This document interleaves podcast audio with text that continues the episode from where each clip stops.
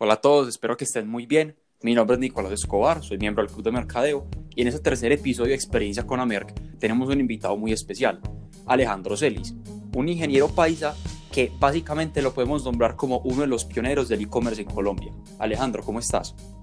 ¿Qué más, Nicolás? ¿Bien o no? Todo muy bien, afortunadamente. ¿Vos qué? Ya, muy bien, hombre. Y corrijo ahí una, una cosa porque es curioso. Decime. Ya, nosotros empezamos con el e-commerce en el 2012 ¿cierto? Sí. Ahí hubo muchos e-commerce antes, antes a eso, entraron todos en el 2000, 99, incluso Tono Uno, la plataforma que hoy es la que hace las transacciones de Bancolombia, empezó como algunos marketplaces grandes en esa época, que lo que Ujú. conocemos como el, la burbuja del punto .com por allá en los 2000. Entonces muchos arrancaron Sí. con el e-commerce y el e-commerce en ese momento mucha gente hacía cosas de e-commerce, pero se desinfló y nos, nos, nos demoramos mucho tiempo a recuperar otra vez el interés en el e-commerce. Digamos que ninguna compañía paisa, pero paisa o colombiana o de pronto latinoamericana se enteraron por el e-commerce, sino para hasta el 2010, 2009, ¿cierto? Creo que el éxito empezó en el 2006 y eso pues era una página chiquita. Entonces a mí me tocó otro renacer del, del, del e-commerce, en donde ya en realidad el, el, el e-commerce volvió a coger pues como esta, esta tendencia, esta tendencia pues como más, más, sí, más popular, digámoslo así, y me tocó ver nacer las páginas de tenis, nacer la- ver las páginas de, de Carulla, me tocó cuando llegó Linio a Colombia, ¿cierto? Me tocó la llegada de una página que es como, digamos, prima del éxito que llama Discount, la creación de Falabella. Entonces me tocó como ese otro segundo boom de e-commerce y ahí fue que me metí yo en este cuento. Entonces por eso puedo decir que, pues me, me gusta decir que fuimos de los primeros que arrancamos toda la bola. Entonces cuando yo hablo con los, el presidente de Dafifi, el presidente de Linio, todos esos, todos esos, pues yo no hablo con ellos, probablemente pues los encuentro en congreso y siempre somos los mismos desde esa época. Entonces muy bacano pues como, como haber estado y simplemente es algo accidental. No es que yo haya dicho como que, uy, que nota está el futuro, sino que uno empieza a gomar por las cosas que le dan curiosidad y, y, y estoy desde eso con, con el e-commerce. Entiendo perfectamente y hablas pues que fue un accidente todo el asunto del e-commerce en tu vida, pero también con este boom del que nos hablas, pero entonces hagamos la pregunta puntual. ¿Cómo entra el e-commerce a tu vida? ¿Cuál fue el el paso que dio para que empezaras ahí?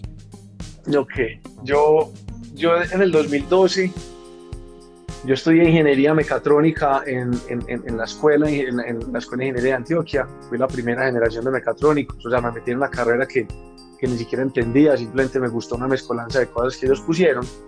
Y a lo largo de la carrera yo me empecé a interesar por todo lo nuevo y por eso empecé desde por allá.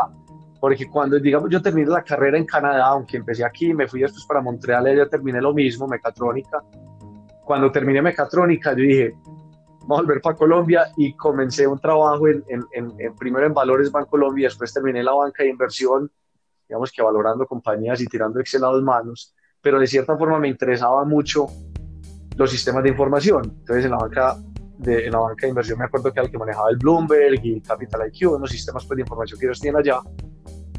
Y empecé a- o sea, me, me inquietaba mucho el tema del e-commerce. Yo, yo dije, o sea, los fundamentales de este negocio son increíbles. Y yo muchas veces me hago la pregunta de qué pasaría o cómo va a ser el mundo más o menos cuando yo tenga 60, 70 años. Y yo estoy seguro que cuando yo tenga 60, 70 años, el e-commerce va a ser una cosa que no, no es pasajera. O sea, es decir, eh, cuando yo sea un abuelo, yo no voy a decir como que, ve, te, ¿te acordás de esa época tan loca cuando compramos, cuando compramos por internet? Antes, antes uno diría, ¿te acordás, ¿te acordás cuando uno no podía comprar por internet? Que eso no existía. Entonces es fundamental de, de, de una industria que iba a estar creciendo y creciendo y creciendo y que venía cogiendo bastante fuerza. Unos amigos y yo en una, en una fiesta, que hoy son mis socios, eh, y la vuelta, pues, la, la, la historia de nosotros nos ha dado mil vueltas y, no, pues, patadas, puños, eso nos, nos ha tratado bien al, a fin- al final de cuentas, pero, pero, pero nos ha pegado ciertos revolcones, nos dio por hacer una idea y decir, ve, ¿qué tal este sistema de subastas que hay en Estados Unidos? Un sistema que se llama Penny Auctions, que hoy no existe porque es un, el modelo de negocio más malo que yo he visto en mi vida. Pero empezamos a interesarnos por este tipo de modelos y dijimos, ve, ¿qué nota esto? Aparentemente era súper bueno porque uno no, como dicen por ahí, uno no ve hasta que ve. Eso es- o sea, yo miro para atrás y digo, qué pelle de modelo. Sí, así es, pues. Y en ese momento yo decía, Sí. qué nota, o sea, yo hasta que uno no ve en realidad cuáles son los, los, los, los, cuando, pues cuando, ya llevaba, cuando ya llevábamos dos años dijimos, qué va lo que estamos haciendo, qué pez de negocio. Entonces yo me metí en el e-commerce queriendo traer un modelo gringo de, de, de subastas inversas y un montón de, de, modalidades de este estilo. Y después del primer año, cuando nos quebramos, o sea, yo, yo renuncié a la banca de inversión y al año nos metí una quebrada bárbara porque, pues no sé, pues, simplemente el modelo de negocio era muy malo. Empezamos a, a darnos cuenta de una necesidad puntual y es nosotros traíamos para las subastas todo de Estados Unidos y yo lo podía traer de Estados Unidos porque tenía una, una tarjeta de crédito canadiense por haber vivido allá y los amigos míos, primos, amigos de los amigos, un montón de gente me decían y todo el día, se les tráeme cosas de Estados Unidos, porfa, vos que puedes comprar allá. Entonces en este momento uno dice, pero ¿cómo así? En ese momento, señores, uno no podía comprar con tarjetas de crédito colombianas en Amazon, uno no podía comprarlo, o sea, eran rechazadas entonces no se podía uno meter a Amazon y comprar, uno le tenía que decir a una tía que le traiera cosas y cuando tuvimos la necesidad empezamos a montar de los primeros box que hoy los conocemos como los box virtuales, que yo creo que de cierta forma también van a desaparecer porque ya Amazon envía hasta acá, entonces siquiera nos salimos de ese, de ese cuento, pero, pero me acuerdo que nos empezamos a meter en eso y ahí nació nuestra aventura del e-commerce y desde eso hemos vivido unas transformaciones pues tremendas. Pues sí, se nota obviamente porque hablas de modelos de negocio fallidos, hablas de ideas mal hechas y hablas de todo eso, pero entonces contanos estudio.com, ¿qué? ¿Cuál es la historia pues detrás de todo eso? Entonces estudio.com, así se llamaba la plataforma de subastas, compramos el dominio, nos valió un platal, pero cuando uno está empezando una idea, uno no hace sino ver videos de YouTube donde todos los emprendedores no hacen sino arriesgar cosas y el que no arriesga no sé qué no gana tal cosa y entonces que Mark Zuckerberg se fue para, para tal lado y renunció, pues, o sea, salió de Harvard y se fue para un garaje de California, o sea, uno se película con todo eso, entonces uno arriesga todo. Compramos el dominio estudio.com y cuando la idea de las subastas falló, pues nosotros montamos una página para traer productos de Estados Unidos a través de Amazon, entonces la gente ponía el link de Amazon o el link de eBay y era la página era estudio.com porque nos quedamos con el con el dominio pues para reciclar porque no teníamos plata para, invertir.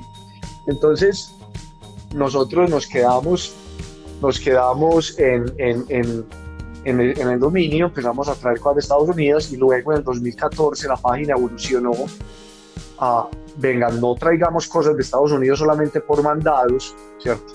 Que nos dimos cuenta de lo siguiente, cuando nosotros hacíamos el negocio de mandados, es decir, yo quiero traer esto a Estados Unidos, éramos una compañía de un servicio, pues prestábamos un servicio logístico. Sea, los, los clientes nos veían como un servicio logístico. Ellos sabían que en Amazon ese, ese producto valía 100 dólares. Estos manes me cobraban a mí 150 pues, dólares por traerlo, entonces al final me llegaba aquí en, en 150 dólares y era un servicio, digamos, que costoso. O sea, la gente nos percibía como un servicio logístico. Entonces lo que nosotros hicimos fue, venga, cortemos el, el, el, el, el, el enlace, la percepción de, del servicio logístico montemos todos los productos de Amazon, en ese momento lo hicimos así, montemos todos los productos de Amazon en nuestra página de e-commerce, un e-commerce normal montado en PrestaShop, que es uno de los CMS que en ese momento pues, eran los más famosos que había. Todavía Shopify no había, no, no, no estaba aquí en Colombia con sistemas de pago como PayU. Entonces lo montamos en PrestaShop y montamos, creo que el, el primer envío fueron unos 70 mil productos de proveedores de Estados Unidos y de productos de Amazon entonces ya los colombianos se metían a nuestra página estudio.com, veían un montón de productos ya en español con precio en pesos y ahí fue que nos convertimos en un e-commerce, digamos que puro, ¿cierto? Donde la operación por detrás es apalancada en lo que se conoce como un fulfillment center, donde nosotros recibíamos productos en la Florida, los reempacábamos y los despachábamos a Colombia y empezamos a crecer este modelo de negocio. Entonces Estudio empezó a crecer y a crecer y a crecer. Me acuerdo que ese 2014 fue el año más emocionante que nosotros tuvimos hasta cierto punto, porque ya te voy a contar qué pasó. Entonces, el 2014, eso empieza a crecer y crezca y crezca. Empezamos con tres empleados el año, terminamos con 20 y pico empleados aquí en Colombia, dos en, Latino, en, dos en, en Miami. Vendíamos en México, en Brasil, en Chile, en Perú. Algunas cosas creo que en Panamá alcanzamos a vender. Y terminamos en 2014 y yo decía, creo que en el momento haciendo, haciendo investigaciones por ahí por los lados, éramos la segunda página que más, que más vendía, ¿cierto? ¿Y cómo lo hacíamos? Voy a soltar aquí pues un, un, un truco que pues es bacano y me, gusta, me gustaba hacerlo en el momento y en otro nos metíamos a cada una de nuestras competencias, pero a cada una de las páginas que eran competencia nuestra, creábamos una orden, digamos que falsa, pues una orden que no íbamos a pagar, la, la intentábamos pagar con baloto, de la orden se creaba, nos, nos generaban el link de pagos y como las órdenes por lo general en los EMS son consecutivas, nosotros todos los días sabíamos cuántas órdenes generaban cada uno de los e-commerce con los que competíamos. Entonces, éramos capaces de llevar cuenta de cuántas órdenes generaba cada e-commerce al día y nosotros siempre nos posicionábamos como los segundos.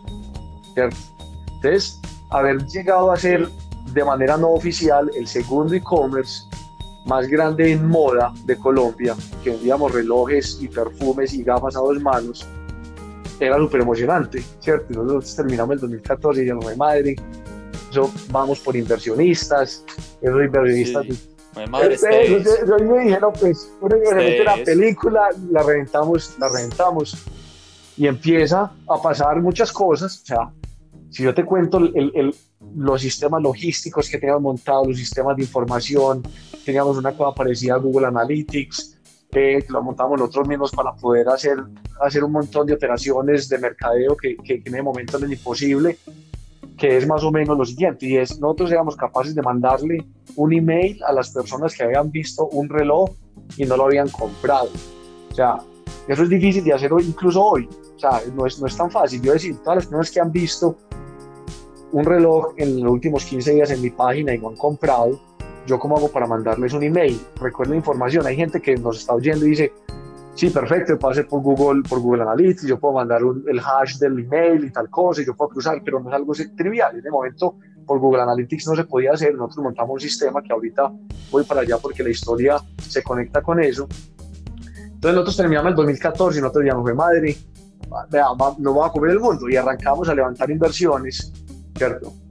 Y, y nos montamos en esa película que a mí, que yo de cierta forma le tengo un poquito de fobia, porque uno empieza a inflar el valor de la compañía mucho, uno cree que la compañía vale más, entonces uno dice, pues claro, una compañía en Estados Unidos la vendieron 10 veces ventas, o 15 veces ventas, o 20 veces ventas, entonces uno empieza a creer que la compañía ahí no ya vale 10 millones de dólares, 20 millones de dólares, pero uno todavía no gana un peso. Entonces, de cierta forma yo dice, nosotros nos metimos en ese, en ese pues mal nombrado, llamémoslo vaca loca, porque pues en muchas compañías sí está bien ejecutado, eh, empezamos a recibir inversiones y pues no, no recibíamos todavía, pero empezamos a, a, recibir pues interesados y en ese momento el dólar se fue de 1.800 a 3.400 pesos en más o menos unos 4 o 5 meses. Y la quebrada que nos metimos no tiene nombre. o sea, es... Claro, eso ahí ya... No, o sea, todo, y no solamente porque los productos valían un platal, sino porque el mercadeo ya no nos daba, o sea, el mercadeo de un momento a otro se nos volvió casi el doble de caro. Y ese es de pronto el gasto más importante de una compañía en un e-commerce que está creciendo a la velocidad porque el gasto, el, principal gasto de todos se vuelve el mercadeo. Entonces, de momento el mercadeo tendría que volverse casi el doble de eficiente para poder seguir manteniendo la tasa de crecimiento que llevábamos. Y la tasa de crecimiento que llevábamos era suficiente para generar el flujo de caja para nosotros ser capaces de mantener los los, los, salarios y todo, todo, toda la maquinaria funcionando. Y un momento a otro, con el mismo mercadeo, éramos capaces de comprar la mitad de visitas, de generar la mitad de ventas y a la mitad porque también los productos se inflan, entonces es peor aún. Y la, o sea, nos metimos, o sea, nos metimos pues en, en, en un problema que nos demoramos dos años en caernos, en caer en la cuenta de esto. O sea, todas las ideas que todo el mundo tenga en este momento, que nos esté oyendo, ah, ¿por qué no hicieron esto? ¿Por qué no compraron, por qué no compraron publicidad en pesos? O, o por qué no se pasaron a tal otra herramienta? Nosotros hicimos absolutamente todo durante dos años. Absolutamente todo. O sea, eso fue dos años de sufrimiento, pero fueron supremamente bacanos porque aprendimos pues de una forma increíble. Entonces ahí fue nuestro segundo, nuestro segundo tropezada como emprendedores y aprendimos pues un, un montón. Pues bueno, sí, ahí se nota obviamente que, y hablabas de, pues, de Mark Zuckerberg, que no, que se va a dejar para que empieza en California a montar el negocio multimillonario, y obviamente no se monta en la película, pero igualmente la película no desaparece, pues porque no sigue con las ideas.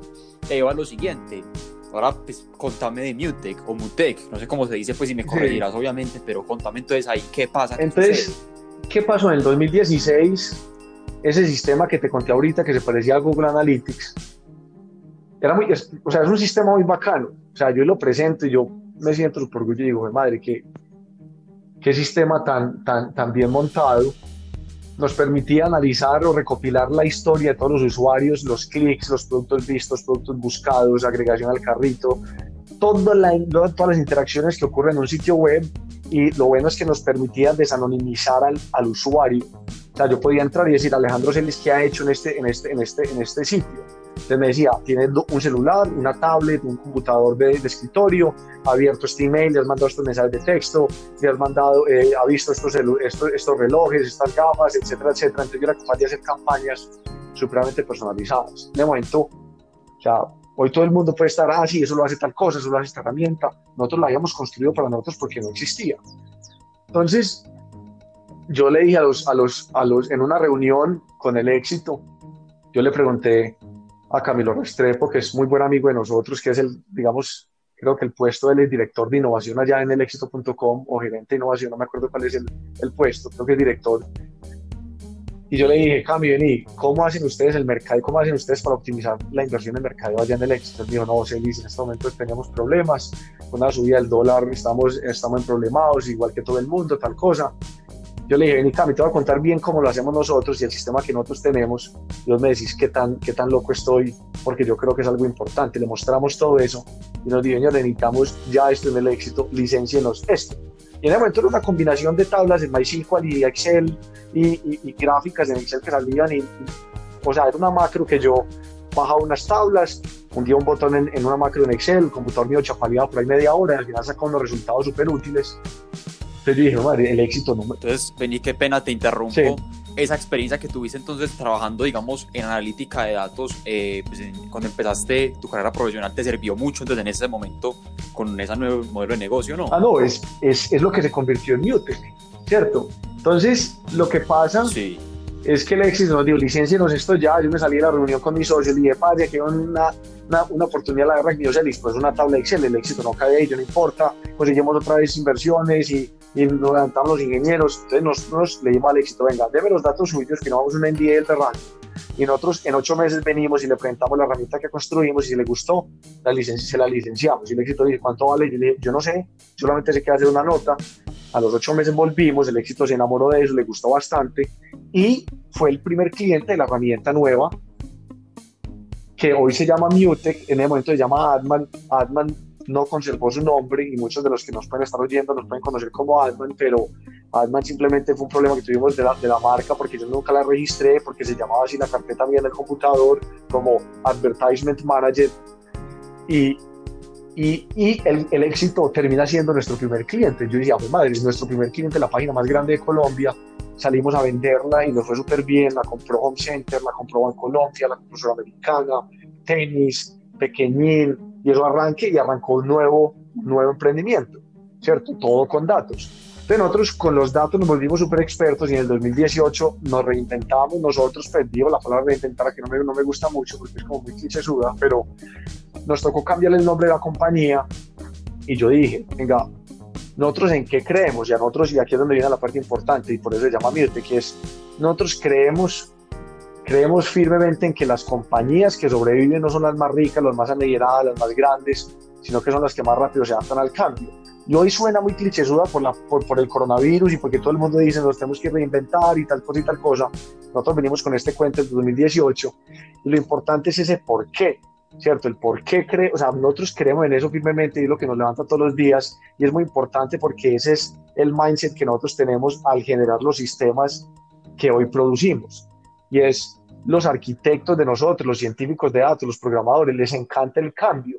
Entonces, cuando nosotros hacemos un ecosistema gigantesco y alguien nos cambia o el, o el, o el sistema o el mercado o el país cambia, todos en la compañía nos emocionamos porque nos encanta el cambio. En algunas compañías son adversos al cambio, pero por la mentalidad y el arquitecto dice, padre, todo lo que diseñamos no puede ser, nos demoramos aquí tres meses y ya todo cambió está aburrido en la compañía, en otros se ponen, se les da, pues se ponen, se ponen, antes les gusta bastante y se emocionan porque saben que el cambio es lo que nos permite cogerle ventaja a nuestra competencia. Entonces nosotros creemos en eso, creemos en que la, la, la rápida evolución es lo que nos genera a nosotros el valor agregado.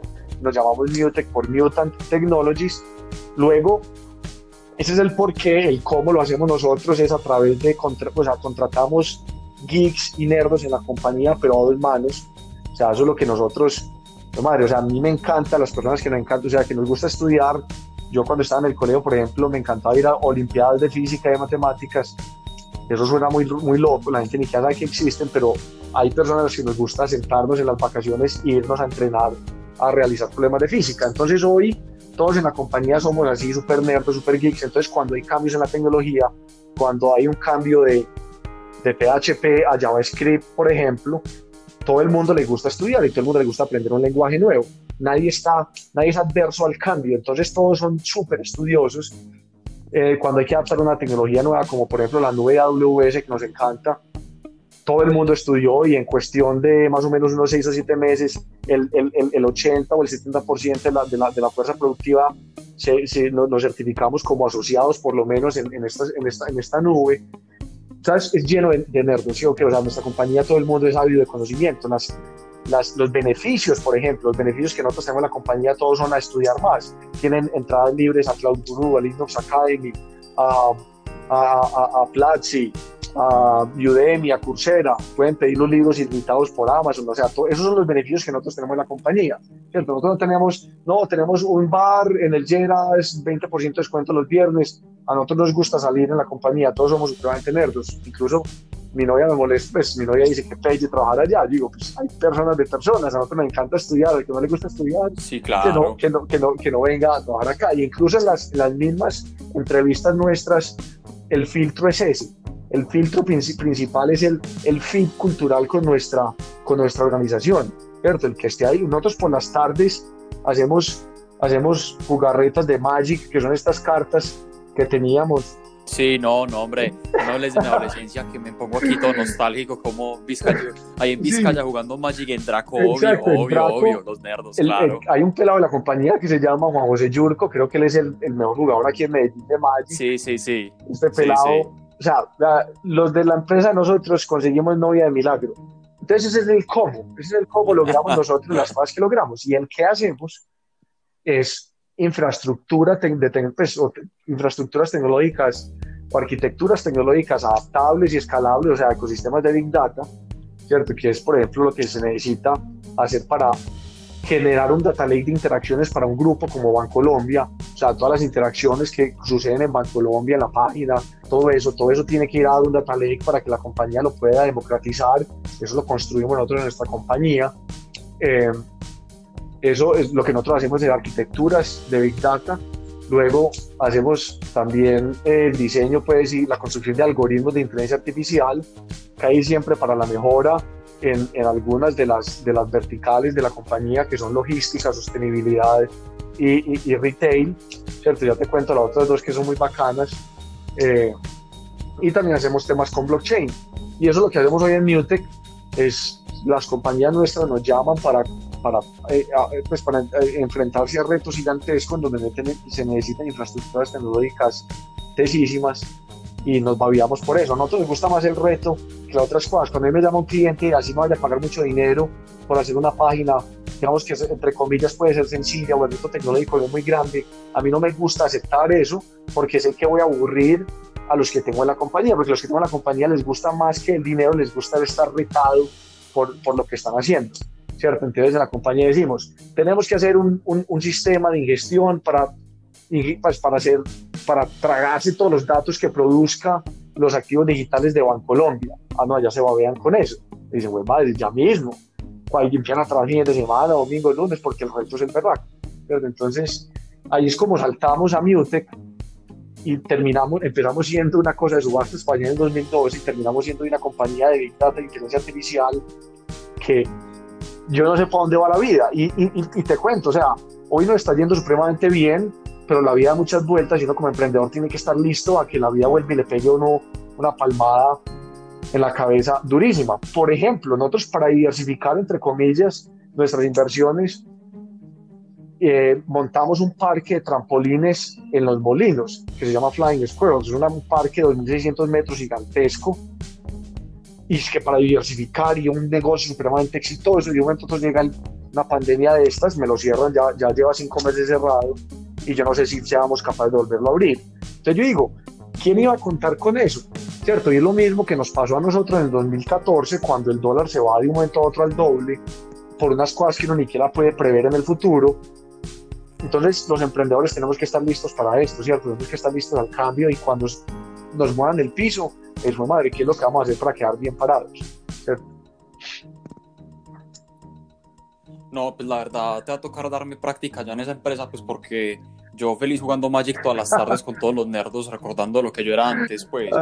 No, la verdad, pues precisamente nos, me estás como, digamos, aclarando que todo ese aprendizaje que tuviste desde el sueño de, de querer ser Max Zuckerberg y triunfar hacia lo grande y caerte y levantarte y empezar a mutar ese tipo de modelo de negocio y de todo lo que quieres hacer, se ve reflejado en lo que me contaste de tu empresa ahora, pues una empresa enfocada principalmente en el learning. Hay que educarse, hay que educar a los empleados y digamos en materias de innovación es una cosa fundamental. Y pues yo creo que ya, digamos, para empezar a cerrar toda esta cátedra de emprendimiento de tecnología que nos estás dando, es cuáles son los desafíos en el panorama actual para el e-commerce. Pues sabemos que obviamente ya listo, todo es por internet y en Colombia vimos que todo ya a empezar a ser por internet. Cuando pagar los impuestos del carro solamente tocaba ir a hacer unas filas horribles eh, de horas y tocaba madrugar, pues ya hazlo por internet. Pero entonces, ¿cuáles, cuáles son los desafíos que tiene el e-commerce en este panorama actual? Listo, está. No, no, es el, no es el más importante, pero puede ser el más importante. Pero, pero lo quiero pegar, pero lo quiero, lo quiero enlazar con la última idea que, que vos tocaste ahí, y es con el aprendizaje de lo que está sucediendo. O sea, nosotros en algún momento nos preocupamos mucho, las compañías de tecnología, por la retención del talento y hablan mucho de la retención del talento.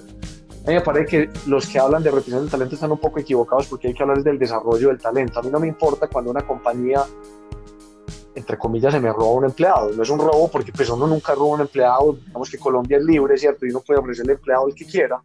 Y cuando a, una, a un empleado mío pues mío no, de la compañía, le ofrecen un empleo que le permite progresar profesionalmente, para mí es una alegría, ¿cierto? Yo como era una persona que antes no sabía poco de tecnología y a punta de cursos online y de aprendizaje, de matarse y de los fines de semana, desarrolló un talento tan grande que hoy le permiten crecer en compañías como Bancolombia o Suramericana. Para mí es una alegría. Y para mí es muy bueno porque cuando él se va para Bancolombia, se va para Suramericana, allá empieza a hablar muy bien de nosotros y Sudamericana y Bancolombia nos termina contratando porque él dice allá, vea, ¿sabe quién sabe bastante de esto? La compañía donde me enseñaron a mí a hacer lo que usted, para lo que usted me contrató. Entonces, muchas veces, muchas veces se devuelve, se devuelve eso. Entonces, nuestra compañía, el primer reto no es la retención del talento, sino el desarrollo del talento. A mí no me importa que se me llenen los empleados.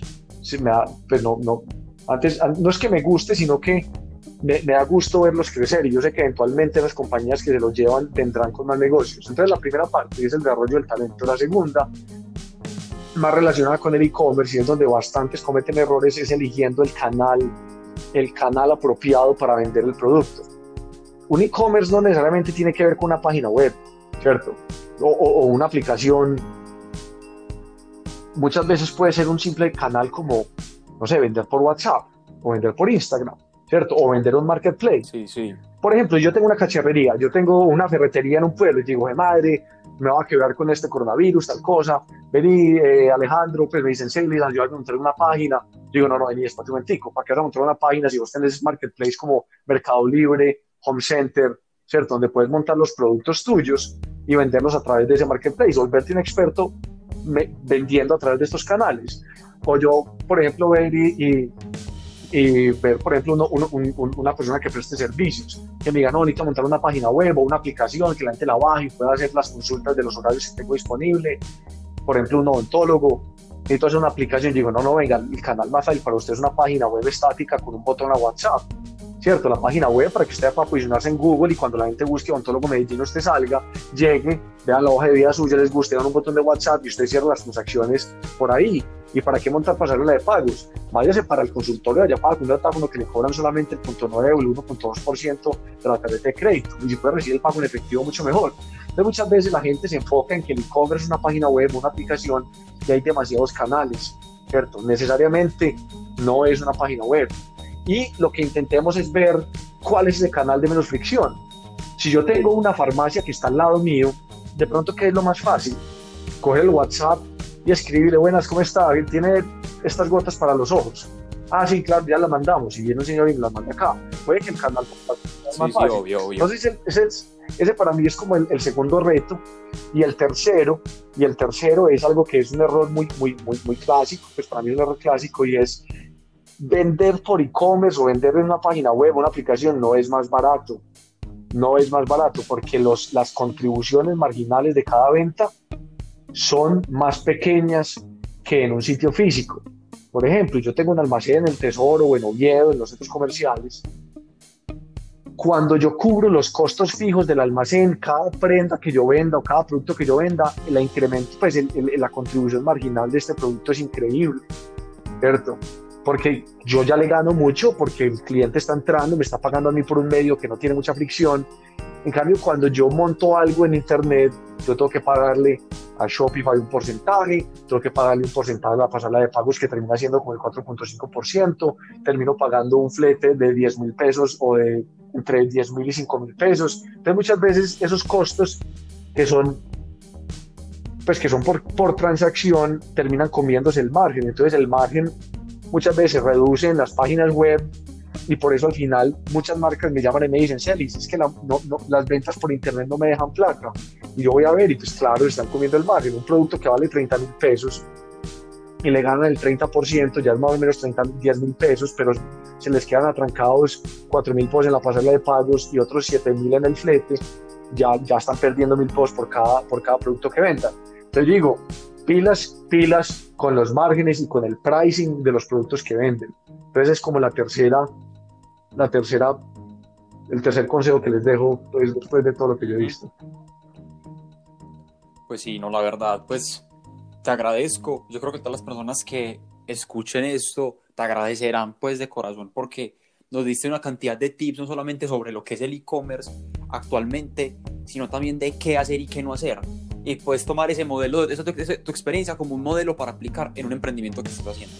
La verdad, súper interesante todo lo que nos dijiste, Alejandro te agradezco por estar hoy acá pues, con nosotros y pues sabes que cualquier cosa con Amer te espera. Todo lo que necesiten, lo que necesiten y, y la historia mía es muy larga para un podcast, porque un podcast de media hora y necesito. Sí, sí. Pero, pero espero no haberme alargado mucho y que, y que no, y que, disfruten pues la, la, historia mía y los que me quieran llamar me contactan por cualquier LinkedIn, cualquier cosa y me escriben, Celis, vení, Pablo, yo quiero oír la historia, yo estoy montando esto, dame un consejo. Entonces yo muchas veces me reúno con las personas.